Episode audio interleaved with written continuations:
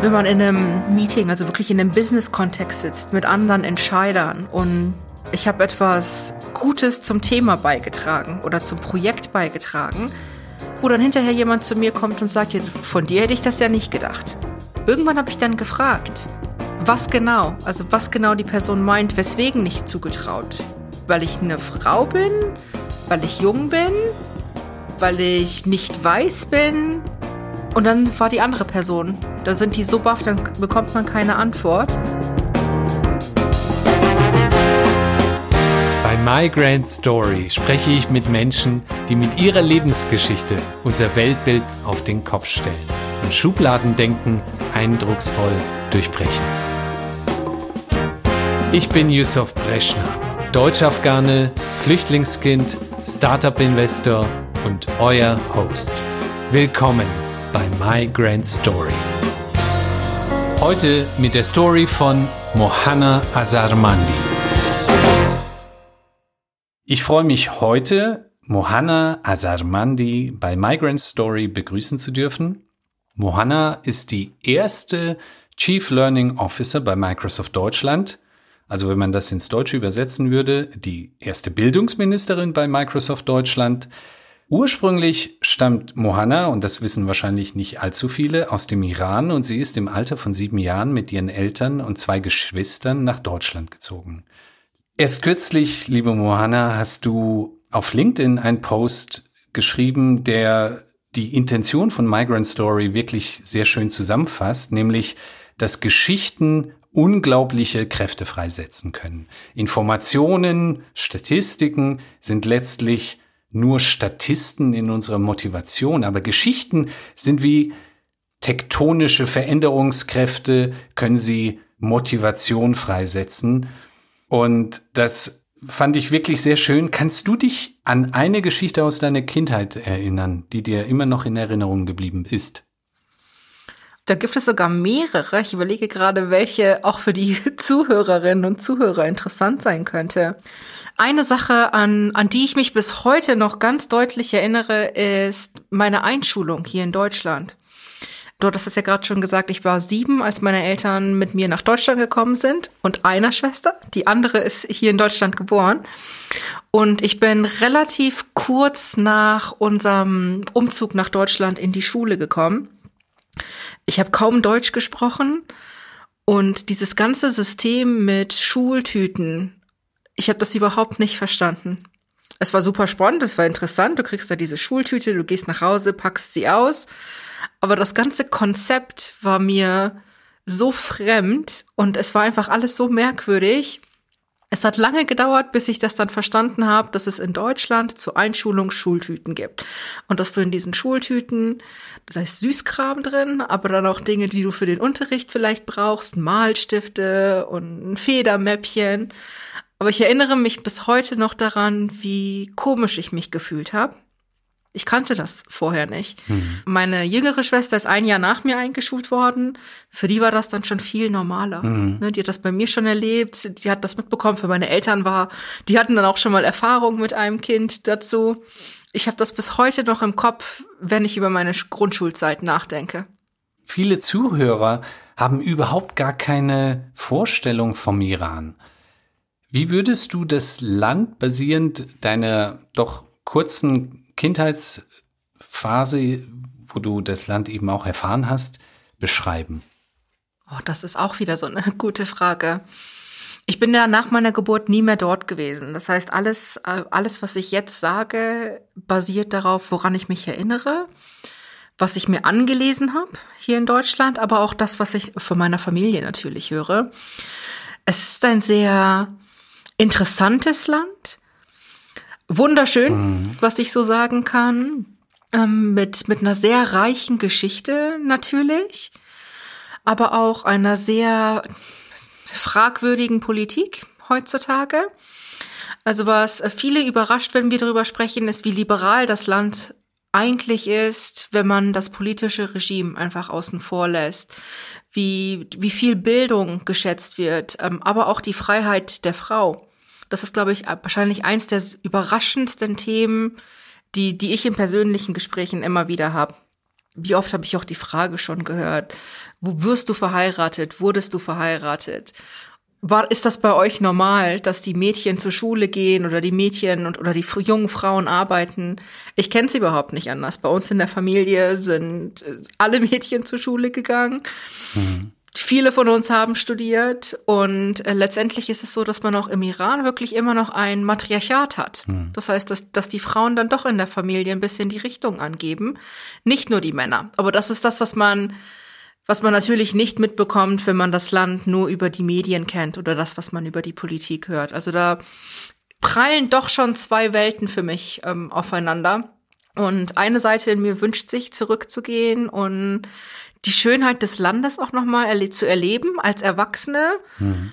Andererseits stelle ich natürlich aber auch sehr viel, was die Politik und den, den Umgang mit Menschenrechten und so weiter angeht, einfach in Frage. Und das ist halt sehr schade, aber mhm sehr interessant, was, was ich so mitbekomme. Würdest du denn sagen, dass jetzt beispielsweise eine Reise in den Iran dich davor zurückschrecken würde, weil du damit auch das Regime unterstützen würdest in irgendeiner Hinsicht oder würdest du da eine ganz klare Trennung dann bei einer solchen Rückkehr vornehmen? Für mich selbst ja. Ich unterstütze jeden Menschen, die für sich entscheiden, ich möchte das Land besuchen, vor allen Dingen nicht Iranerinnen, aber auch Iraner, Iraner. Also jeder, jeder darf für sich selbst entscheiden. Ich für mich habe hab tatsächlich ein großes Problem damit, weil ich, ich bin so aufgewachsen und ich lebe mein Leben im Moment auch, dass ich mir immer fest vorgenommen habe, ich spreche auf, wenn ich Ungerechtigkeit sehe, ich spreche auf, wenn ich wenn Dinge passieren, die nicht in Ordnung sind und ich bin mir nicht sicher, ob das ob ich das damit vereinbaren könnte. Also mhm. es, es, es ist eine sehr geladene Frage, sagen wir es so. Mhm. Einerseits möchte ich natürlich sehen und wissen, woher ich wirklich komme. So, das ist meine zweite Heimat neben Deutschland. Andererseits gibt es doch innerlich etwas, was mich ein bisschen davor zurückschreckt. Aber ich bin wahnsinnig neugierig und höre mir gerne die Geschichten an, wenn Menschen wieder dort waren und zurückkommen und mir dann erzählen und berichten, was sie erlebt haben, wie es war. Für mich selber kam es bisher zumindest noch nicht in Frage, dass ich mal mhm. zurückgehe. Würdest du sagen, dass du zwei Herzen in deiner Brust schlagen hast? Oder ist das Beispiel für dich eigentlich nicht äquivalent, sondern da, da würdest du die Beziehung zum Iran ganz anders sehen? Es sind definitiv zwei Herzen in einer Brust. Ich, ich beschreibe mich auch gerne mal als Deutsche mit iranischem Kern. Es ist, mhm. ich, ich bin nun mal dort geboren. Ich habe das iranische Temperament. Ich, ich glaube, ich habe für mich auch so diesen schönen Weg gefunden. Ich habe das Beste aus beiden Welten einfach komplett internalisiert. Ich würde aber niemals von mir sagen, dass ich keine Iranerin bin. Hm. Egal wie lange ich in Deutschland lebe und egal wie sehr ich bestimmte Dinge kritisieren würde. Es ist nun mal meine Herkunft und ich bin genauso stolz auf meine Herkunft wie jede andere Person auch und was ich so daraus gemacht habe. Also definitiv die, die beiden Herzen und das wird ganz, ganz lange, denke ich, auch so bleiben. Hm. Ich habe da ein anderes Beispiel, wie ich das den einen oder anderen dann immer erzähle, nicht im Sinne von zwei Herzen in meiner Brust, sondern ich habe zwei Kinder. Mhm. Das eine ist Deutschland und das andere ist Afghanistan. Und natürlich als Eltern liebt man seine Kinder gleichwertig. Aber das eine Kind ist das afghanische Kind und das afghanische Kind ist schwach, rein von den wirtschaftlichen Rahmenbedingungen. Es leidet Not es hat einfach unglaublich sehr viele Kränklichkeiten und Schwierigkeiten. Und das tut einem dann natürlich in der Seele auch entsprechend weh, weil das andere Kind hat viel Kraft und ist erfolgreich und all diese Dinge. Und dann ist natürlich der Fokus dessen, was man an Zeit, aber eben auch an, an Gefühl hat, ist dann natürlich ein ganz anderes, weil man weiß, ja, da gibt es dieses Kind und das beschäftigt einen umso mehr. Und deshalb habe ich immer dieses Beispiel, damit für viele, die insbesondere dann ähm, aus Deutschland mich fragen, ja, fühlst du dich denn deutsch? Ja, natürlich, ich liebe dieses Kind Deutschland, aber dieses Kind Deutschland ist glücklicherweise in einer Situation, dass es eigenständig ist, dass es unabhängig ist und auch wirklich wirtschaftlich auf soliden Beinen steht und das andere Kind ist einfach dieses Afghanistan, das natürlich durch sehr, sehr viele Jahre Konflikt und, und Schwierigkeiten gegangen ist. Kannst du so ein bisschen so die Beweggründe erläutern, warum ihr das Land verlassen habt und musstet? Ich komme aus einem sehr liberalen Haushalt und einem sehr, wenn ich jetzt sage politischen, dann hat man sofort wieder Stereotype im, im Kopf, aber aus einer Familie, die auch politisch einfach sehr interessiert ist, äh, geschichtlich sehr interessiert ist. Und dann natürlich zwei Elternteilen, die sich unglaublich dafür eingesetzt haben, dass Menschen die Freiheit haben, zu studieren, was sie möchten, zu tragen, was sie möchten, zu glauben, was sie möchten. Und das in einem Land, das im Krieg mit dem Irak steckte. Also ich bin nach der Revolution geboren. Das heißt, Iran war dann schon äh, sehr religiös regiert. Und dann das Kind von jungen Akademikern, die unbedingt für ihre Töchter die gleichen Rechte wollten wie für sich selbst. Dass meine Schwester und ich studieren können und arbeiten können, was auch immer wir wollen. Dass wir tragen können, was wir wollen. Das war so der, der erste Beweggrund, aber das Land dann wirklich zu verlassen, hing dann mit dem Krieg zusammen. Und dass meine Eltern und meine Familie einfach im Iran in der aktuellen Situation mit zwei politisch engagierten jungen Menschen nicht sicher genug war. Also heute rückblickend verstehe ich, wie unglaublich schwer das gewesen sein muss, seine, seine Familie, seine Freunde zurückzulassen, das Haus, was meine Eltern gebaut hatten, da erinnere ich mich übrigens auch noch, das ist so die zweite Kindheitserinnerung, ähm, wie wir auf der Baustelle gespielt haben, als meine Eltern unser Haus gebaut haben. Das kann man dann vielleicht auch in Deutschland nachfühlen, wie das ist. Du baust ein Haus, hast Richtfest, ziehst da ein und dann verlässt du es doch, um mit deinen Kindern hm. in ein Land zu kommen, dessen Sprache du nicht kannst, dessen Kultur dir fremd ist, aber letztendlich geht es ist dir wichtig, dass deine Kinder in Freiheit aufwachsen. Mhm. So kam das damals. Eigentlich war auch unser großer Plan, nach Kanada auszuwandern. Ich mhm. habe zwei Tanten, die, jetzt muss ich überlegen, glaube ein halbes Jahr, ein Jahr, bevor meine Eltern geflohen sind, äh, nach Kanada gezogen sind mit meinen Cousinen, ähnliches Alter. Und unser Ziel war es eigentlich, nach Kanada zu gehen. Ich glaube, Deutschland hatte niemand auf dem Radar als Kriegsflüchtling kommen dann Dinge doch anders, als man sie, als man sie geplant hat. Und wir sind nach Deutschland gekommen und sind letztendlich so froh, dass wir in Deutschland sind und nicht in Kanada. Also hm. mein, meine Eltern sind die sind definitiv deutscher als, als, wie, als viele Deutsche. Die, mein Vater mhm. passt doch perfekt in dieses Land. Aber äh, so, so hat sich das entwickelt. Also ein bisschen Planung gehörte definitiv dazu. Aber ich erinnere mich auch noch, wie wir in die Bunker mussten im Iran, als Bomben fielen. Mhm. Ich habe wirklich das Glück, ich habe sehr wenig erlebt. Zumindest erinnere ich mich nicht, dass sehr viel zerbombt war, aber ich erinnere mich an die Sirenen. Ich erinnere mich, dass wir mitten in der Nacht in den Bunker mussten, im, im Keller. Mhm. Und jetzt als erwachsene Person verstehe ich natürlich, dass meine Eltern nicht wollten, dass ihre Kinder so groß werden. Und so kam das. Ja. Ne? Habe ich aber wirklich Jahre, Jahr, jahrelang nicht, nicht so wirklich verstanden. Es war halt, ja, okay, dann wir sind halt in ein anderes Land gezogen. Ähm, man beschäftigt sich als Teenager nicht wirklich mit dem Thema und dann erst als Erwachsene rückblickend setzt man sich dann doch damit auseinander, wie unsere Flüchtlingsgeschichte ist. Und mhm. jetzt in den letzten Jahren mit der ganzen Flüchtlingsthematik, die in Deutschland aufkam, dass ich dann auch meine eigenen Freunde, meine Arbeitskollegen, meine angeheiratete Familie darauf hinweisen musste, dass ich selbst als Flüchtling nach Deutschland kam. Mhm. Ich bin nicht die zweite, die dritte Generation von Migranten. Ich bin ein Flüchtlingskind. Meine Eltern sind Flüchtlinge. Mhm. Bei uns hat die Integration auch geklappt. Also ja. es klappt schon, wenn man, wenn man sich die Mühe gibt von allen Seiten. Aber so ist meine Geschichte in relativ kurz. Kannst du ein bisschen noch erzählen, wie ihr, auf welche Art und Weise, also seid ihr mit dem Flugzeug von, von Teheran aus nach Deutschland geflogen oder ging das über die Türkei? Welche Stationen seid ihr da durchlaufen? Ja, wir sind über die Türkei nach Deutschland gekommen. Das weiß ich. Ich meine, wir sind, jetzt muss ich überlegen, mit dem Auto zu Fuß in die Türkei, wobei wir sicherlich mit dem Auto gefahren sind. Erstens hatten wir ein Auto, zweitens bin ich in Teheran geboren. Ich glaube, von da bis zur türkischen Grenze ist es zu weit zum Laufen. Ich, ich lache drüber, weil ich, ich habe selber kaum Erinnerung daran. Es ist wirklich nur so, Häppchen, die ich noch habe. Mhm. Und ich habe meine Eltern jetzt kurz vor diesem Gespräch nicht nochmal gefragt, wie es war.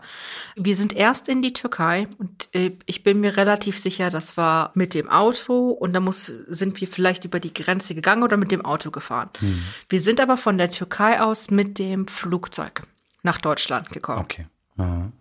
Und in Frankfurt wirklich angekommen. Ich erinnere mich, Frankfurt war so unser erster Stopp. Ich ich erinnere mich auch, dass wir in einem Asylbewerberheim waren. Mhm. Nicht lange, aber das, das war irgendwo im Frankfurter Raum. Ich glaube Schwalbach. Ich weiß, ich, ich, der, diese, der Name kommt jetzt irgendwie mhm. noch mal hoch, mhm. bevor wir dann in in einen kleinen Ort, in ein Dörfchen in Niedersachsen gezogen sind. Ich erinnere mich ein bisschen an, wie das in der Türkei war. Ich erinnere mich an die Aufregung bevor wir ins Flugzeug gestiegen sind. Also einfach die Nervosität meiner Eltern. Mhm. Daran kann ich mich noch erinnern. Woran ich mich erinnere, ist, dass ich als Kind zumindest zu keiner Zeit Angst hatte oder ich mich unwohl gefühlt habe. Also es ist, ist dann auch Wahnsinn, was die Eltern da so tatsächlich abfangen können. Das ist, für uns als Kinder war das einfach, oh ja, jetzt, jetzt, fliegen wir jetzt einfach mal wohin und sitzen sechs Stunden im Flugzeug. Das war ganz spannend. Für uns war das einfach ein Abenteuer. Wir hatten aber auch das Glück, dass wir nicht mit dem, mit dem Boot irgendwo hin mussten. Also hm. ich habe eine Flüchtlingsgeschichte, aber definitiv eine um einiges positivere Flüchtlingsgeschichte als äh, viele andere heutzutage, die ja wirklich ein kilometerweiten Fußweg auf sich nehmen und über Wochen und Monate unterwegs sind. Mhm. Das war bei uns zum Glück nicht so, aber das ist natürlich jetzt auch einige Jahre her. Das waren einfach andere Zeiten.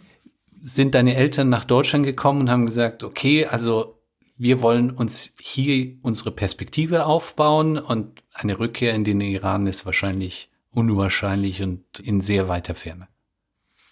Die ersten paar Jahre war es ich würde sagen, die ersten zwei Jahre, wie ich mich erinnere, war es eher so, eigentlich ist unser Ziel weiter nach Kanada. Und äh, sollte sich jemals das Regime oder die Situation verändern, dann sind wir natürlich offen, wieder zurückzugehen. Das ist, wie ich glaube, wie es war. Dann ist Kanada aber relativ schnell in, in, in ganz weite Ferne gerückt. Also wir sind dann einfach wirklich im, wir waren in Deutschland, das war, das ist jetzt einfach uns, der, der Ort, an dem wir leben. Es wurde ja nicht sofort unser Zuhause. Und meine Eltern haben, haben unser Leben einfach dort aufgebaut. Sollten sie mit der Idee gespielt haben, zurückzugehen, haben sie es sehr gut gemacht, das vor uns Kindern, ich will jetzt nicht sagen, zu verheimlichen, aber uns, uns Kindern das Gefühl zu geben, das ist jetzt unser Zuhause und unser Ziel sollte es sein, so gut wie möglich hier anzukommen. Das heißt, die haben, meine Eltern haben unglaublich großen Wert darauf gelegt, dass wir Kinder Deutsch sprechen. Und dass unser Deutsch besser ist als unsere eigentliche Muttersprache. Das ist bis heute übrigens so, dass mhm. wir alle drei fließend Deutsch sprechen, komplett ohne Akzent. Wenn wir aber Persisch, also Iranisch sprechen, also ich und die Jüngste, wir sind wahrscheinlich am schlechtesten. Meine mittlere Schwester macht das, macht das um einiges besser. Die hat aber auch genug iranische Freunde im, mhm. die hat halt viel im Ausland studiert und hatte einfach die Möglichkeit, mehr Iranisch zu sprechen als wir. Das heißt, da haben sie halt sehr viel Wert drauf gelegt, dass wir in die Schule gehen, dass wir deutsche Freunde haben, mhm. dass wir einfach ankommen. Also gar nicht, dass man sagt, wir passen uns jetzt an, sondern dass man wirklich ganz offen ist. Wir sind jetzt in einem neuen Land, in, mit einer anderen Kultur, anderen Menschen und wir sind neugierig und offen dafür. So bin ich hier groß geworden und ich glaube, deswegen trage ich das auch bis heute in meinem Leben einfach weiter. Gar nicht zu sagen, ich habe jetzt selber so viel Stereotypisierung erwähnt oder erlebt oder so viel Rassismus erlebt, dass ich es wichtig finde, dass man offen ist ich wurde einfach so erzogen, mhm. dass man offen rangeht und dass es gut ist, dass wir bestimmte Dinge unserer Kultur beibehalten, dass es Feiertage gibt oder Feste gibt, die wir feiern, Zur gleichen Zeit hat es aber auch immer bedeutet, wir müssen nichts ausschließen, was wir in Deutschland machen können. Dass wir Ostern feiern, dass meine Schwester immer Eier suchen durfte. Wir waren dann schon ein bisschen, ein bisschen alt, dass wir Weihnachten gefeiert haben, dass wir verstanden haben, was sind denn die Feiertage, die es in Deutschland gibt? Was wird denn da gefeiert? Mhm. Dass meine Eltern auch immer so offen waren, was das ganze Thema Religionsunterricht anging. Ich erinnere mich nicht einmal, dass mir irgendjemand gesagt hat, ich könnte nicht beim Religionsunterricht mit dabei sein, weil das vielleicht nicht der Religion meiner Eltern entspricht. Das hat natürlich unglaublich geholfen. Desto schwieriger war es dann für mich zu verstehen, wie Menschen, egal welcher Herkunft, so abweisend sein können, neuen und anderem gegenüber. Und meine Eltern selbst haben sich einfach hier ein Leben aufgebaut. Also wie gesagt, wenn sie geplant haben, irgendwann mal zurückzugehen, haben sie das nicht als Vorwand genutzt, abzuwarten, sondern die haben beide sehr, sehr schnell Arbeit gefunden, sind ins Arbeitsleben eingestiegen und so findet man dann natürlich Freunde, man kommt mit den Nachbarn zusammen. Wir sind äh, relativ zeitig umgezogen, mhm. immer noch innerhalb Niedersachsens und auch wieder in ein kleines Dorf, wo meine Eltern bis heute leben. Aber die haben sich dort einfach was aufgebaut und sich einfach in dieser in dieser Gemeinschaft ihren Platz gefunden, sich eingebracht und ich glaube, irgendwann kam dann einfach der Punkt, wo Deutschland ihre Heimat wurde, wo sie dann nicht nie wieder drüber nachgedacht haben, würden sie wieder zurückgehen oder nicht. Für mich ist insbesondere auch das Bild, was du ja erwähnt hast, die Parallele zwischen dem, was, was dir über die Medien wiedergegeben wird und das, was du aus den Geschichten, aber eben auch aus deiner Kindheitserinnerung kennst. Ich bin ja aus Afghanistan und da kennt man rein stereotypisch in den Medien, kennt man die bärtigen Männer, man kennt die verschleierten Frauen und man sieht immer nur eine Mondlandschaft. Kannst du dir diese konfliktreichen mhm. Bilder das eine ist das Medienbild Iran und das andere sind, sind die Erinnerungen, das sind die Geschichten von, von bekannten Freunden und anderen, die ihn tatsächlich den Iran besucht haben. Kannst du dir das erklären, warum, warum diese zwei unterschiedlichen Blickwinkel so konträr sind? Also rein, rein logisch, ja. Ich vergleiche das auch gerne mal mit dem Bild, was wir von anderen Ländern oft haben, ob es jetzt Mexiko ist wenn man selbst noch nie in Mexiko war, hat man auch nur das Bild, was einem über Filme und Serien vermittelt wird, dass gefühlt immer ein gelber Filter über alles liegt. Ähm, oder wenn wir über den afrikanischen Kontinent sprechen, wir sprechen über einen Kontinent. Afrika ist nicht ein Land und es ist nicht alles Steppe. Aber das ist so, das sind so diese einzelnen Bilder, die natürlich bei uns im Kopf hängen bleiben, weil es einfacher ist, Stereotype zu bilden, Schubladen aufzumachen und zu sagen, so stelle ich mir jetzt das Land vor. Was ich, was ich für mich selbst immer gelernt habe, ist wirklich offen ranzugehen. Jetzt gar nicht zu sagen, nur das Medienbild ist falsch, sondern auch zu schauen, aus welchen Quellen hole, hole ich mir denn die Information und wie kann ich, wie kann ich anderen helfen, ein besseres und ein breiteres Bewusstsein dafür zu bekommen, was Afghanistan zum Beispiel als Land ist wie es dort eigentlich aussieht. Es ist ne, nicht sofort immer mit Terroristen oder langbärtigen Männern gleichzusetzen. Das gleiche gilt für den für den Iran. Der Iran sind nicht nur die Mullahs, es ist nicht nur das das Regime und ähm, das Internet erlaubt es uns eigentlich so viel zu recherchieren und einfach mal Dinge anzuschauen.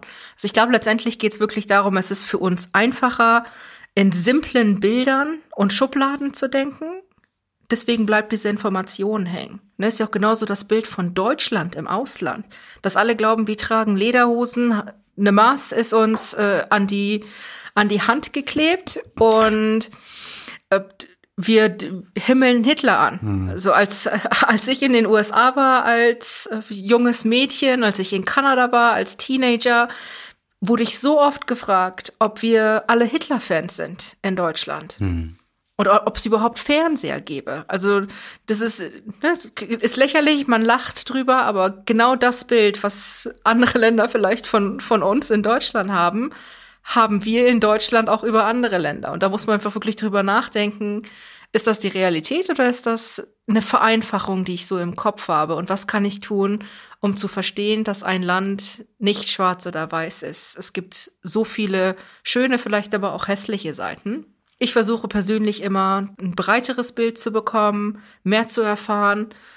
Und äh, genau das gebe ich dann auch weiter. Ne? Das ist mein Geburtsland, auch wenn ich jetzt nicht unbedingt die Iran-Expertin bin bin ich definitiv interessiert genug, um mehr zu erfahren von Menschen, die dort noch leben. Einfach zu mhm. hören, wie ist es? Ähm, was ist schwierig? Was ist schön?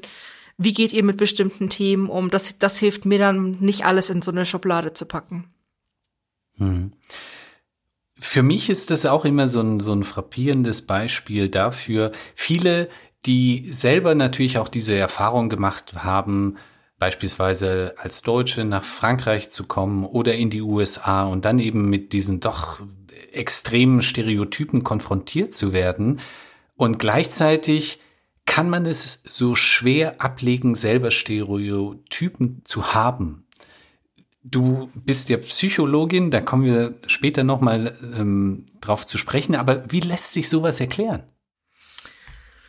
Grundsätzlich ist es etwas, was wirklich unbewusst passiert und aus dem ganz einfachen Grund, weil es, weil es Dinge vereinfacht. Ich weiß nicht, warum wir als Menschen dann doch so gepolt sind, dass wir Sachverhalte so vereinfachen und dann wirklich so starre Bilder in, in unseren Köpfen haben. Daher kommt das. Mhm. Da geht es gar nicht zu über ähm, hat man ja auch immer das, den Vergleich, ne? Was, was ist, was ist denn der Vergleich zwischen einem Stereotyp und einem Vorurteil? Ein Vorurteil ist ja eine generelle Haltung, die ich einer Personengruppe oder was auch immer gegenüber habe. Ein Stereotyp ist wirklich komplett unbewusst und teils sogar passiert einfach automatisch. Mhm. Es gibt auch positive Stereotype. Also es das heißt nicht, dass es äh, immer, immer negativ sein muss. Es gibt sie auch positiver Natur, mhm. aber es ist wirklich der Vereinfachung mhm. ähm, halber, dass, dass wir das kognitiv einfach automatisch machen, wenn wir nicht genug Informationen über eine bestimmte Thematik haben. Man merkt sich das, ne, über, mhm. über diese vereinfachenden Bilder sozusagen. Wichtig ist einfach nur, dass man, wenn man selbst nicht vielleicht unbedingt drauf kommt, aber dass, wenn ich bemerke, wir beide sprechen jetzt gerade und du äußerst etwas und das ist ein, ein stereotypisches Phänomen, dass man das einfach wirklich anspricht und aktiv selbst daran arbeiten kann man, indem man wirklich Dinge auch hinterfragt und sich mehr Informationen dazu einholt das sind so Dinge, von denen, an denen ich persönlich ja noch immer wieder arbeite und bei mir selbst auch darauf achte, passiert mir das auch? Habe ich dieses Schubladendenken? Bin ich gerade in einem Gespräch und mir kommt dann so ein stereotypes Bild in den Sinn? Wenn wir zum Beispiel sprechen über Kollegen in Frankreich, habe ich dann da den Blick von einem weißen Mann mit Schnurrbart mit einem Baguette in der Hand. Jetzt mal so ganz überspitzt äh, gesagt. ganz lapidar mhm. gesagt, ganz überspitzt gesagt. Das ist natürlich nicht wie alle Franzosen aussehen und Franzosen sind auch nicht alles weiße Männer. Mhm. Dann hinterfrage ich mich selbst so ein bisschen, sage, okay, wo kommt Mohanna, wo kommt das jetzt auf einmal her? Dir ist doch bewusst, dass Frankreich viel diverser ist. Aber man muss da wirklich an sich arbeiten. Aber letztendlich passiert das nicht aus Boshaftigkeit, sondern es ist wirklich ein kognitiver Prozess, der einfach stattfindet. Ich habe gelesen, du hast Psychologie studiert und wolltest eigentlich Profilerin werden. Kannst du ein paar Hintergrundinformationen geben, wie das denn zustande gekommen ist? Und vor allem auch dieses Psychologiestudium ist ja doch eines, was so ein bisschen als brotlose Kunst verpönt wird. ja. Wie bist du da umgegangen, auch mit deinen Eltern? Äh, Gab es denn eine gewisse Erwartungshaltung, die, die du äh, erfüllen solltest oder dem du dich widersetzt hast oder war das überhaupt gar kein Thema? Die Erwartungshaltung meiner Eltern an uns Mädchen, wir sind drei Mädchen, war immer, ihr studiert. Egal was, Ihr habt alle das Potenzial, wir haben die Möglichkeiten, euch zu unterstützen. Und uns ist einfach wichtig, dass ihr, dass ihr auch diese Chancen nutzt, die euch die euch jetzt dieses, dieses Land und diese Freiheit bieten. Sie haben nie vorgegeben, was wir studieren sollen. Also ich weiß klar, das ist, ich weiß nicht, ob das jetzt auch wieder ein Stereotyp ist, aber schon so ein bisschen Vorurteil, dass alle Iraner wollen, dass ihre Kinder entweder Ärzte oder Ingenieure werden. Mhm. Ich glaube, das hätten sie sich sicherlich auch gewünscht. Ich wollte aber immer, ich hatte, für mich gab es zwei Karriereoptionen. Das eine war, ich werde Psychologin. Das andere war, ich werde Anwältin. Ähm, mhm. Habe ich von, ich glaube, seitdem ich 13 oder 14 bin, habe ich das immer schon gewollt. Ich wollte nie Prinzessin sein. Ich wollte, ich weiß nicht, aber Prinzessin ist ja nicht mein Beruf. Äh, ich wollte nie Sängerin oder Schauspielerin werden. Für mich gab es immer diese beiden Optionen. Ich fand das immer unglaublich interessant. Und als ich dann mit der Schule fast fertig war, musste ich dann die Entscheidung treffen. Wird's Jura oder wird's doch Psychologie? Und ich fand einfach Psychologie interessanter in der Situation und hatte, wie gesagt, überhaupt keine Diskussion dazu. Dieser Berufswunsch Profilerin ist tatsächlich dem Fernsehen und Filmen geschuldet. Mhm. Mhm. Welcher Film oder welche Serie hat dich da besonders inspiriert? Es, äh, es gab ja mal diese Serie, die lief auf Vox, hieß auch Profiler. Das habe ich gesehen. Ähm, ich habe viele Filme geguckt mit Serienmördern. Äh, wie hieß denn der Film mit Sigourney Weaver? Copycat? Aha.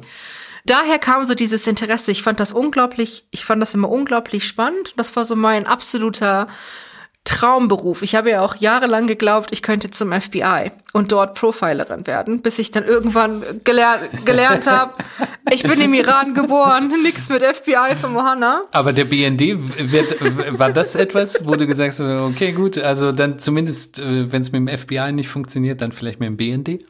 Überhaupt nicht. Also da, okay. da bin ich überhaupt nicht drauf gekommen. Ich habe dann mit dem, mit dem Psychologiestudium angefangen und fand es weiter, also ich habe es auch nie bereut. Ich fand das immer super interessant. Das Schöne daran ist, wenn man, wenn man da auch mit offenen Augen und Ohren rangeht, kann man mit dem Studium unglaublich viel machen. Es gibt nicht nur die Alternative, ich werde jetzt Therapeutin oder ich werde keine Therapeutin und dann habe ich keine Arbeit. Ich wusste immer, die Therapieausbildung ist nichts für mich. Ich kann aber auch mit einem klassischen Psychologiestudium in Deutschland und dem Schwerpunkt Kriminologie in Deutschland. Kann ich auch als, wir nennen das ja dann nicht wirklich immer klassisch Profiling, kannst aber als Gerichtsgutachter arbeiten in den unterschiedlichsten mhm. Bereichen, also wirklich Gerichtsgutachten beim Familiengericht, wenn es um Themen mit Familie und den Kindern geht. Also da gab es einfach Optionen und das interessierte mich. Ich fand auch dass die ganze Thematik Arbeits- und Organisationspsychologie interessant. Habe aber in, während des Studiums nicht daran gedacht, dass ich, dass es mich dann doch eher in die Wirtschaft zieht. Das passierte dann zum Ende des Studiums hin. Also als ich fast fertig war mit meiner Diplomarbeit und den Abschlussprüfungen, hm. hat sich die Chance geboten, dass ich ein Vorstellungsgespräch für eine Position bei einem Unternehmen in ein Unternehmen gehe. Und hm. die haben halt viel im Bereich IT, also Informationstechnologie gemacht. Und ähm, es klang unglaublich interessant. Es passte auch mit mit meiner sehr guten Organisations, mit meinem Organisationstalent zusammen und dazu, dass ich mehrere Sprachen fließend spreche. Welche sprichst du denn noch? Deutsch und Englisch natürlich. Ich spreche Farsi, mhm. ich spreche aber auch Französisch. Und mhm. das ist heute nichts Besonderes mehr. Aber vor ein paar Jahren war das wirklich ein Plus, dass jemand fließend Deutsch und fließend Englisch beherrscht. Mhm. Das ist auch heute, muss das eigentlich fast jeder können. Da war das noch ein bisschen was Außergewöhnliches. Mhm. Und, äh, vor allen Dingen jetzt hier in Osnabrück. Und ich habe mir das angehört. Ich fand, dass es interessant klang. Ich fand, dass es nach etwas klang, wo ich mich noch mal weiterentwickeln konnte und ich habe das ich habe für mich wirklich überlegt und gedacht, das ist doch ein Muskel, den hast du noch nicht richtig aufgebaut. Mach das doch für zwei Jahre und dann kannst du zurück in in die mhm. Welt der Psychologen. Das war auch mein fester Plan. Ich bin nie wieder äh, zurück in die Welt der Psychologen, weil diese, die IT-Welt hat mich wirklich gepackt und ich habe wirklich Blut geleckt. Das ist diese Nähe zu Technologie, was man alles aus, der, aus Technologie wirklich machen kann, wie viele Möglichkeiten ich dann hatte, Veränderung zu schaffen und einfach auch mein, meinen eigenen Platz zu finden so hat sich das dann entwickelt und so bin ich dann bei irgendwann zu Microsoft gekommen und der, der Rest ist dann mittlerweile Geschichte. Ne? Das, das Tolle ist ja, du bist die weltweit jüngste Chief Learning Officer bei Microsoft. Und viele sicherlich, die dich nicht kennen, die schauen auf deinen Lebens- und äh, Berufsweg und sagen, ja, der Mohanna ist alles zugeflogen. Was würdest du diesen Personen entgegnen? Ja, ein bisschen Glück gehört natürlich immer dazu. Aber was man natürlich nicht sieht, ist die ganze harte Arbeit, die Tränen, Schweiß und Blut, die einfach dazugehören. Also es klingt immer so einfach. Ich erzähle das alles ja auch so unglaublich positiv und optimistisch. Bin auch ein sehr optimistischer und positiver Mensch. Aber ich musste wirklich, ich musste für, für vieles wirklich kämpfen. Es ist, ähm, einmal ist es natürlich als Frau nicht immer einfach, mhm. äh, seinen Platz zu finden. Ich hatte, ich hatte wirklich das Glück mit Microsoft, die da sehr offen waren. Ich habe im internationalen Bereich angefangen. Da musste ich als Frau zumindest nicht ganz so kämpfen, wie das vielleicht in Deutschland manchmal immer noch leider der Fall ist. Andererseits ähm, kommt bei mir natürlich auch immer dazu, ich bin eine Frau und ich bin ein, eine Frau mit Migrationshintergrund.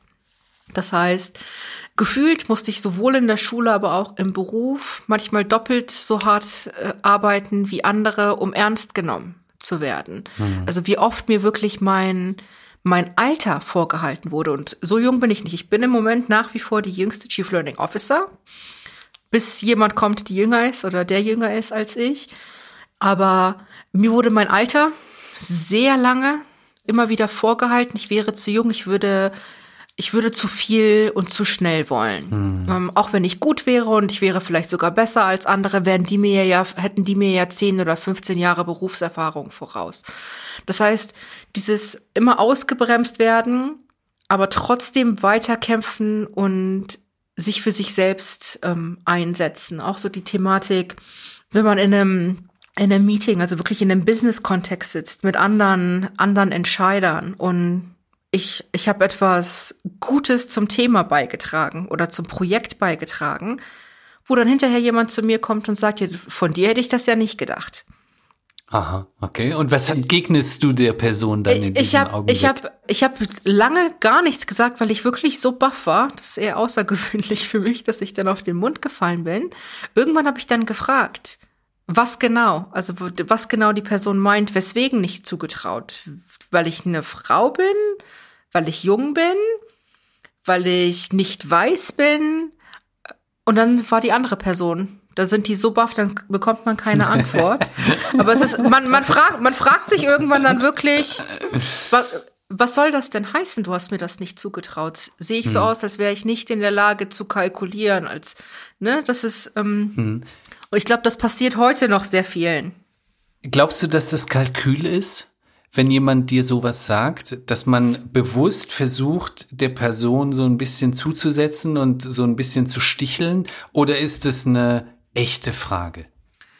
Ich glaube, es ist leider beides. Also ich, ich habe ich hab beides erlebt. Ich habe es schon mal erlebt, dass es einfach gesagt wurde, ohne dass die Person drüber nachgedacht hat. Und erst als ich dann wirklich erläutert habe, was diese Frage eigentlich impliziert und was es mit, mit der Person macht, die sich das anhört, hat diese Person das dann eingesehen. Es wurde aber auch schon wirklich als Waffe genutzt, mhm. um wirklich Unsicherheit zu schüren, dir dann vielleicht auch zu zeigen, eigentlich gehörst du nicht wirklich dazu. Wie bist du mit einer solchen Situation dann umgegangen? In dem Fall, als es wirklich als Waffe genutzt wurde, und jetzt muss ich auch wirklich, da muss ich auch wirklich diesen doch sehr starken, äh, dieses starke Bild benutzen. Es ist wirklich als, als Waffe gegen eine Person. Da spreche ich das dann an. Aber ich spreche das dann auch an, so dass alle anderen das genauso hören. Also wenn mir dann gesagt mhm. wird, das hätte ich jetzt von dir nicht gedacht oder hätte ich dir jetzt nicht zugetraut, dann frage ich halt in der, in der Runde genau, was möchtest du denn damit sagen? Mhm. Was genau hättest du mir nicht zugetraut und wieso? Mhm. Und dann merkst du, das ist den Menschen unangenehm. Aber ich mache das mittlerweile, weil ich habe zum Glück meine Stimme gefunden. Ich bin eine erwachsene Frau. Ich habe meine Karriere. Ich kann das mittlerweile ganz gut handeln. Ich möchte nicht, dass solche Menschen das mit anderen machen. Vor allen Dingen, wenn man am Anfang seiner Karriere steht. Man ist unsicher genug. Hm. Man muss nicht auch noch klein geredet werden vor anderen Entscheidern. Und wenn ich am Tisch sitze mit den Personen, dann habe ich dort auch den Platz und dann habe ich auch das Recht, meine Meinung zu äußern. Und dann muss man mich nicht klein machen. Mhm. Das kommt halt irgendwann mit dem Alter und der Erfahrung. Die habe ich heute. Vor zehn Jahren, vor 15 Jahren war mir das immer unangenehm. Beziehungsweise habe ich sogar klein geredet und gesagt, ach, so haben die das ja gar nicht gemeint. Mhm. Mach da jetzt nicht so eine große Welle draus. Akzeptier es einfach. Mhm. Das hat sich tatsächlich mit dem Alter und mit dem wachsenden Selbstbewusstsein geändert. Ja.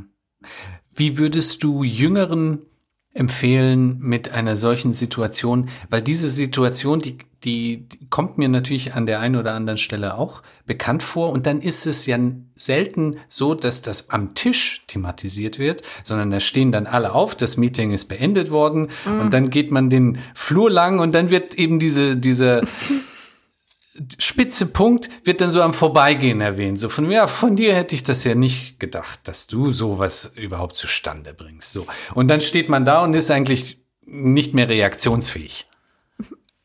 Der erste Tipp ist, sich selbst dafür nicht geißeln, dass man nicht reaktionsfähig war, dass man nicht schlagfertig war in der Sekunde.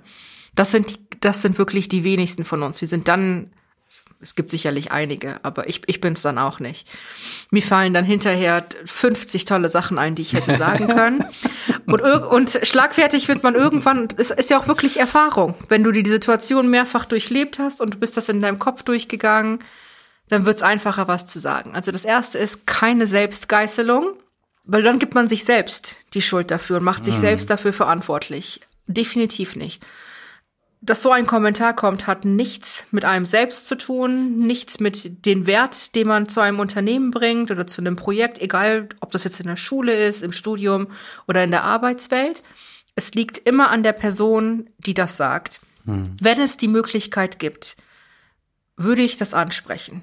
Im Nachgang. Hm. Also sich selbst vielleicht auch einfach mal einen Tag oder zwei geben, um runterzukommen und vielleicht die Emotionen ein bisschen runterzufahren.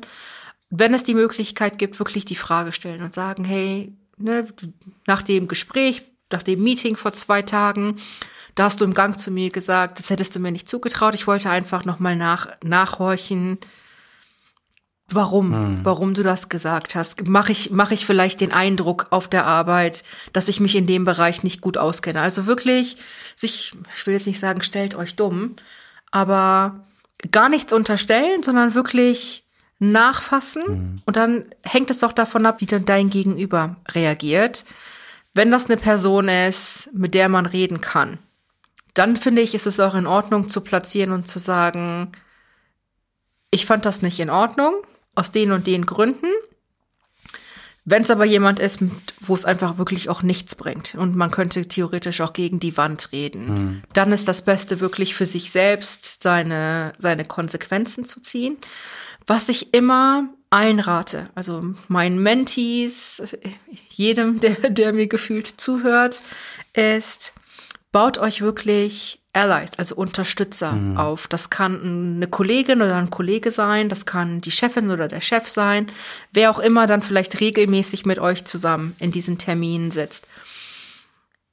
Und zwar, was halt ungemein hilft, ist, sagen wir, wir beide sind in einem, in einem Projekt und der Chef, der Über-Über-Chef, macht dann so einen Kommentar in deine Richtung. Wenn ich als dein direkter Vorgesetzter dann rein einhake und frage, okay, warte mal, was genau meinst du denn damit?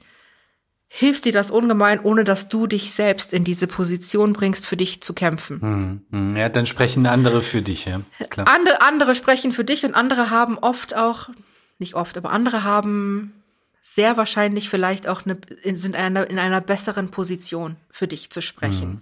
Hm. Hm. Und ja. ähm, sich einfach wirklich Verbündete zu suchen, das hilft ungemein. Oder sich dann auch jemandem einfach anzuvertrauen und zu sagen, ich habe das jetzt erlebt, geht das nur mir so. Aber wirklich ganz wichtig, das nicht auf sich als Person oder als Charakter zu beziehen. Hm. Das ist, ist das gleiche mit Rassismus. Das ist Es geht da nicht um uns als Person. Hm. Da, der Frust sitzt irgendwo an anderer Stelle und es wird dann einfach auf so passiv-aggressive Art rausgelassen. Das ist, was ich für mich selbst mitnehme und jetzt heute natürlich aus meiner Position heraus immer versuche, ein Ally zu sein.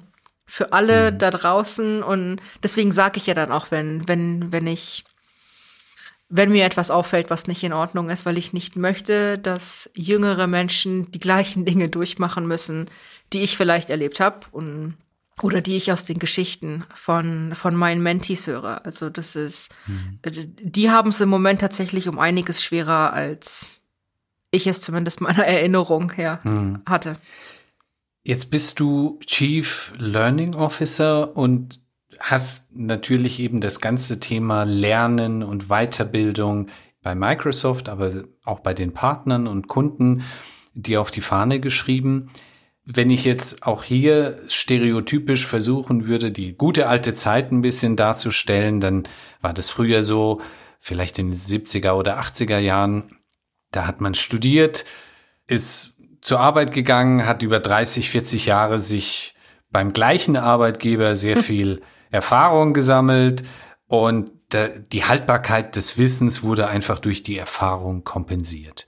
Mhm. Heute sind wir ständig aufgefordert, uns weiterzubilden, weil der technologische Fortschritt natürlich ein ganz anderer ist. Und selbst mit Mitte 50 sind wir aufgefordert, nicht stillzustehen. Diesen Dauerstress, wie kann man damit umgehen? Ach, das ist so eine, so eine gute Frage. Die ich bekomme die regelmäßig. Ich frage mich das manchmal auch selber, in, in aller Ehrlichkeit. Hier auch wieder keine Selbstgeißelung damit fängt das erstmal an. Wir Menschen haben ja auch gerne mal die Neigung, so überkritisch zu sein. Hm. Mit uns und mit allem äh, um uns herum.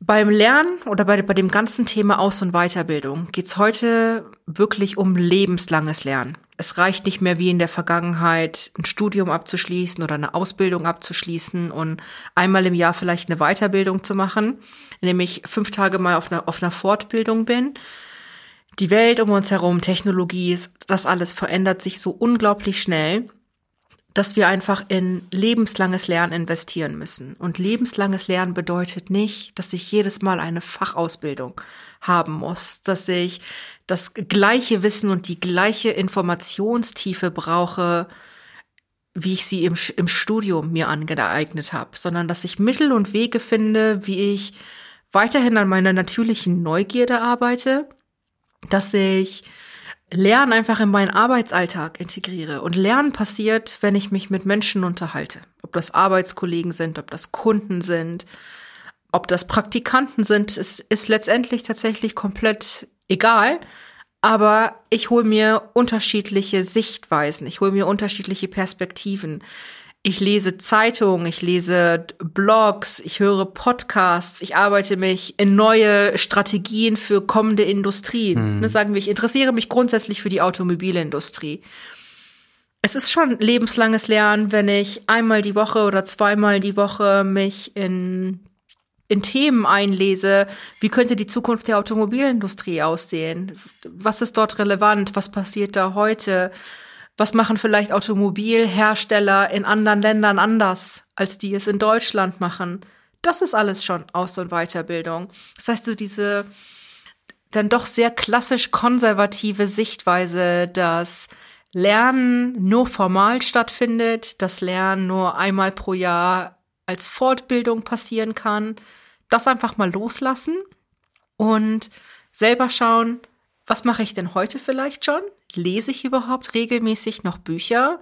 Hm. Wenn nicht, kann ich das irgendwie in meinen Alltag wieder integrieren und schaue dann vielleicht 15 Minuten weniger Netflix am Tag und lese da einfach fünf, sechs Seiten. Hm. Mehr muss es gar nicht. Also wirklich von diesem Perfektionismus Abstand nehmen, dass wir alles sofort beherrschen müssen. Lebenslanges Lernen heißt auch, dass wir uns lebenslang Zeit dafür nehmen können. Wir müssten uns einfach nur regelmäßig die Zeit dafür nehmen.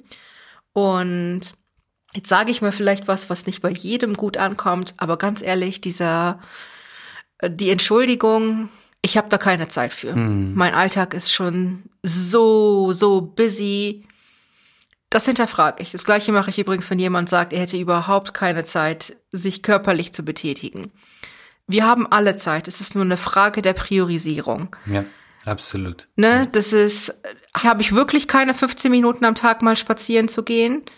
Doch, die hätte ich, wenn, wenn ich vielleicht das Spazierengehen als wichtiger empfinde als Netflix. Und nichts dagegen, Fernsehen zu schauen, Netflix zu gucken. Ich mache das auch unglaublich gerne. Aber dann schwindle ich mich selbst nicht an und sage, dass ich keine Zeit hätte. Ich habe dann einfach meine Zeit anders priorisiert. Also das ist, das sind die Tipps, die ich wirklich geben kann. Für sich selbst konsequent die Zeit finden und 15 Minuten sind schon ausreichend am Tag. Und ich mache es dann wirklich so, ich starte morgens. Ich nutze die erste halbe Stunde des Tages, bevor ich anfange, E-Mails zu beantworten. Ich lese. Also ich bin viel bei LinkedIn unterwegs. Ähm, Ich lese aber dann auch wirklich online Zeitung. Ich, ich schaue einfach, was passiert gerade in der Welt und was interessiert mich äh, industrietechnisch, ob es jetzt die, die Lernindustrie ist, ähm, aber auch so viel zum Thema Leadership Development, was passiert auf dem deutschen Markt, wie viel Kurzarbeit haben wir, wie sieht's mit der Arbeitslosigkeit aus. Das sind alles Themen, die mich interessieren. Da lese ich mich wirklich die erste halbe Stunde am Tag ein. Und ich speichere mir alle Dinge ab, die ich noch weiterlesen möchte oder die ich mir anhören möchte. Und ähm, habe mir dann Freitagnachmittags wirklich immer Zeit in meinem Kalender geblockt. Das ist meine Zeit, um die Woche abzuschließen und in meine eigene, in mein eigenes Wissen sozusagen zu investieren. Das hilft mir, meinen Marktwert hochzuhalten. Es hilft mir natürlich für das Unternehmen noch einen besseren Job zu machen. Aber noch wichtiger ist, ich bin viel besser vorbereitet, wenn ich mit meinen Kunden arbeite, um meinen Kunden wirklich die richtige Hilfestellung zu geben. Und ja, meine Leseliste ist länger als die Liste von Dingen, die ich gelesen habe. Ich gefühlt kaufe ich mir jede jede Woche fünf neue Bücher und die die das das Die Ding wird immer wird immer größer, Die wird immer größer, aber es ist ich ich lese dann halt auch mal quer. Und ähm, wenn ich dann auf einmal ein spannendes neues Buch finde, dann fange ich da an zu lesen. Aber es ist einfach, dass man, dass man seinen Geist challenge, also dass man einfach immer mehr macht und das ist alles wirklich, mein Gehirn ist genauso ein Muskel. Ich trainiere, was ich kann und achte einfach auf diesen Ausgleich zwischen wirklich Körper und Geist und mit einem Open Mind an, an Dinge heranzugehen und neugierig zu Ja. bleiben. Also das, was Kinder so unglaublich gut können, das verlernen wir als Erwachsene oder legen es ab, das einfach wieder zu üben, Fragen zu stellen. Und nicht immer davon auszugehen, dass ich vielleicht doch schon alle Antworten habe. Es ist ganz, ganz spannend, was man alles noch herausfindet über ein Thema, von dem man geglaubt hat, man wäre da der Experte. Hm. Das, weil es, es gibt unterschiedliche Perspektiven zu allem. Ja, die Arbeitswelt ändert sich ja enorm rasant. 2030 wird sicherlich noch mal ganz anders sein als 2040. Kannst du so eine Prognose abgeben, wie du meinst, wie sich die Arbeitswelt 2030 verändern wird? Die Frage wurde mir letztens irgendwann schon mal gestellt. Ich weiß auch, dass ich da mal einen Artikel drüber geschrieben habe und dann zwei Wochen später das Gefühl hatte, oh mein Gott, alles, was du geglaubt hast, was in den nächsten fünf Jahren passieren kann, ist jetzt irgendwie in drei Wochen gefühlt passiert. Also das, den Artikel habe ich schon vor Covid geschrieben, dann kam Covid. Ich glaube persönlich, dass wir viel digitaler unterwegs sein werden, dass diese ganze Thema Präsenzzeit im Büro, dass es keine Diskussion mehr sein wird, weil wir Mittel und Wege gefunden haben, wie, ein, wie man einfach Dinge anders umsetzen kann, ohne dass wir physisch überall sein müssen. Ich glaube, dass künstliche Intelligenz und was technische Systeme uns an Möglichkeiten bieten, dass wir das viel stärker nutzen werden.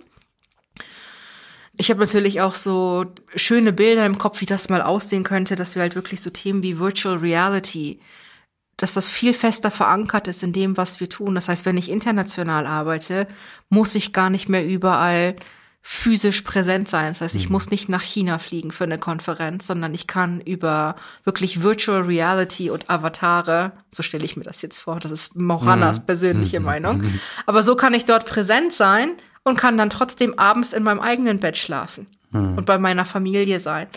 Ähm, ich habe auch persönlich den, den Wunsch, dass die ganze Thematik um Diversity und Inclusion, dass wir in 2030 da keine große Diskussion oder keine Grundsatzdiskussion haben, dass wir eine Frauenquote brauchen oder dass wir auf mehr Diversity, also kulturellen, äh, kulturelle Vielfalt achten müssen, sondern dass die Arbeitswelt auch das Menschenbild, was wir in Deutschland haben, auch wirklich abbildet und dass auch so Themen wie sich um die Familie kümmern, dass das dann nicht bei den, nur bei den Frauen liegt, wie das jetzt heute zum Beispiel ist, auch mit Covid, wo wir wirklich sehen, hm. viele Frauen müssten dann beruflich zurückstecken, weil sie sich um ihre, um die Familien kümmern müssen. Hm. Ich habe wirklich die Hoffnung, dass wenn wir in 2030 das Gespräch führen, dass all die Dinge zum hoffentlich eingetreten sind und wir wir nicht diese Grundsatzdiskussion haben, dass wir, dass Frauen genau die gleichen Rechte haben sollten wie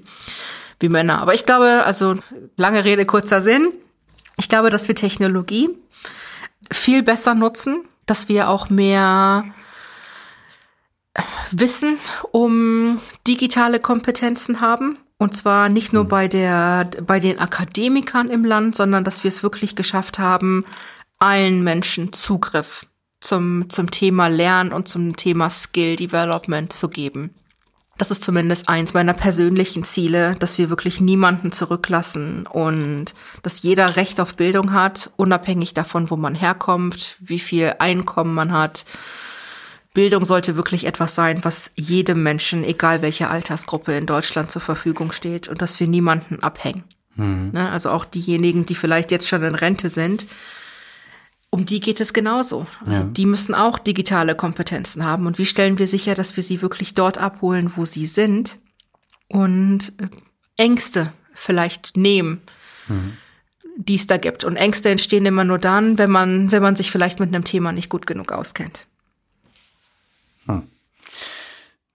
Also ich bin ja der Meinung, du bist ein großartiges Vorbild für sehr viele, die eben auch in der Tech-Branche Fuß fassen möchten. Da hast du in jeglicher Hinsicht gezeigt, dass das durchaus möglich ist und du bist erfolgreich deinen Weg gegangen, eben auch als Flüchtling der ersten Generation.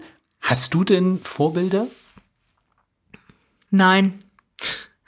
Ohne wirklich, ohne arrogant klingen zu wollen. Ähm, ich überlege gerade, ob es, ob es jemanden gibt, den ich jetzt nennen kann, aber Vorbilder sind, nein, ist vielleicht auch das, ist auch nicht der richtige Ausdruck. Ja, aber ich kann dir nicht eine Person oder zwei Personen nennen und sagen, das ist jetzt mein Vorbild und da, ähm, so möchte ich denn sein. Für mich sind alle Frauen, die kämpfen und was für sich erreichen. Das sind für mich Vorbilder. Für mich sind Vorbilder Menschen, die mit einem Migrationshintergrund, mit einer körperlichen oder geistigen Behinderung etwas erreichen.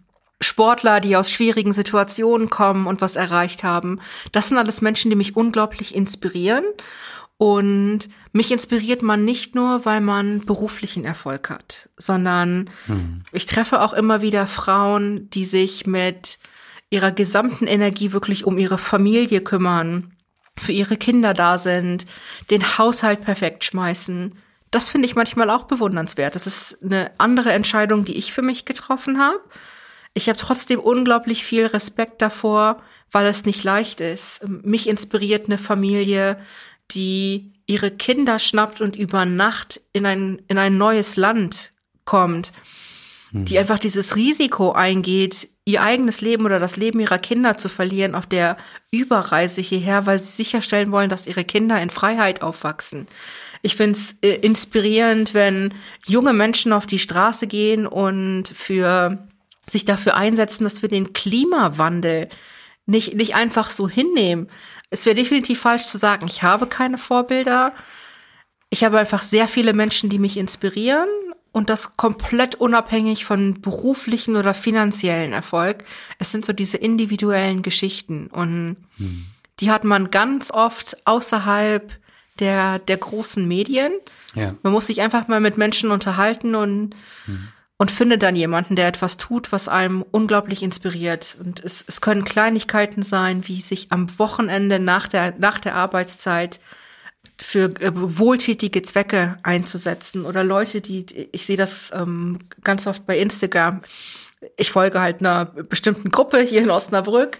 Und äh, da, da gibt es da gibt es eine Gruppe, die wirklich jedes Wochenende losziehen und Müll aufsammeln beim Spazierengehen. Die machen da keinen großen Hehl drum, die teilen das und sagen, wer wer Lust hat, wir sind da und da unterwegs. Das sind halt einfach Dinge, ich finde das unglaublich inspirierend, weil man die Welt so ein kleines Stück besser macht. Ja. Mich inspirieren Menschen, die sich offen gegen Rassismus einsetzen und im Netz wirklich die Geduld haben, auf diese Kommentare zu reagieren, zu diskutieren, Dinge richtig zu stellen, Informationen zu geben, in der Hoffnung, dass die Trolle, die es da draußen gibt, mhm. mhm. dass die vielleicht einfach ein bisschen mehr verstehen. Das alles inspiriert mich und dann inspirieren mich natürlich auch erfolgreiche Frauen. Also so, das will ich jetzt auch nicht außen vor lassen. Aber so den ein oder die eine eine Vorbild habe ich heute zumindest nicht mehr. Herzlichen Dank, liebe Mohanna, dass du dich mit uns zusammengesetzt hast, über die Ferne eben über diese doch sehr wichtigen Themen ausgetauscht hast und ich kann dir nur von Herzen danken für deine Zeit und auch für deine Offenheit, die du hier in diesem Gespräch an den Tag gelegt hast. Herzlichen Dank. Sehr gerne. Vielen Dank nochmal für die Einladung und es hat wirklich viel Spaß gemacht. Vielen Dank dafür.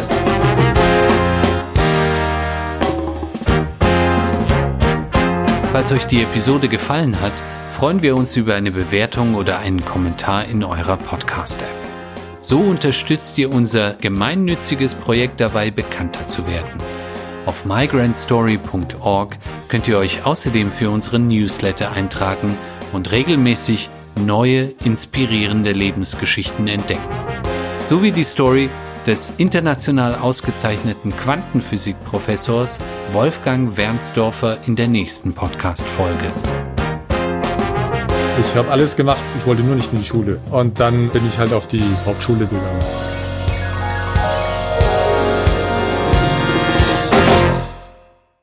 Creative Producer Idir Ben Mama, Redaktion Yusuf Breschner, Ton Erik Gierig, Musik Scream Harder von B.I.G., Special Thanks Doana Ariane Navid Breschner und die gesamte Breschner Familie.